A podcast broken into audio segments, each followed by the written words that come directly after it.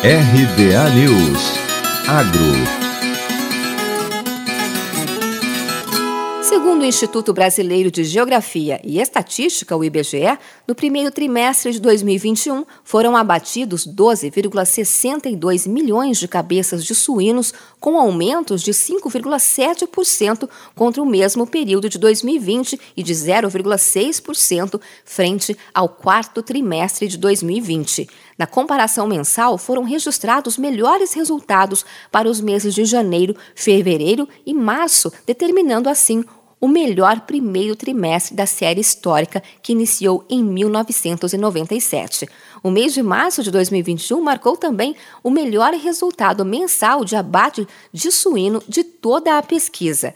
O estudo também mostrou o resultado recorde de exportações de carne suína in natura, de acordo com a Secretaria de Comércio Exterior do Ministério da Agricultura. O abate de 677 mil cabeças de suínos a mais no primeiro trimestre de 2021 em relação ao mesmo período do ano passado foi impulsionado por aumentos em 14 das 25 unidades da Federação participantes da pesquisa do IBGE. Entre os estados com a participação acima de 1%, ocorreram aumentos em Santa Catarina, que cresceu 223 mil cabeças, Paraná, com abate de mais de 211 mil cabeças. Rio Grande do Sul, mais 126 mil.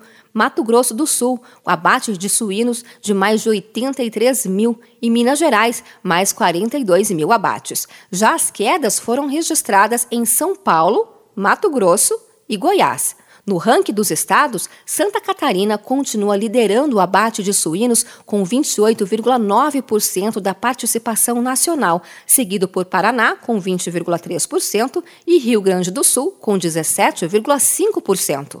De Campinas, Luciane Yuri.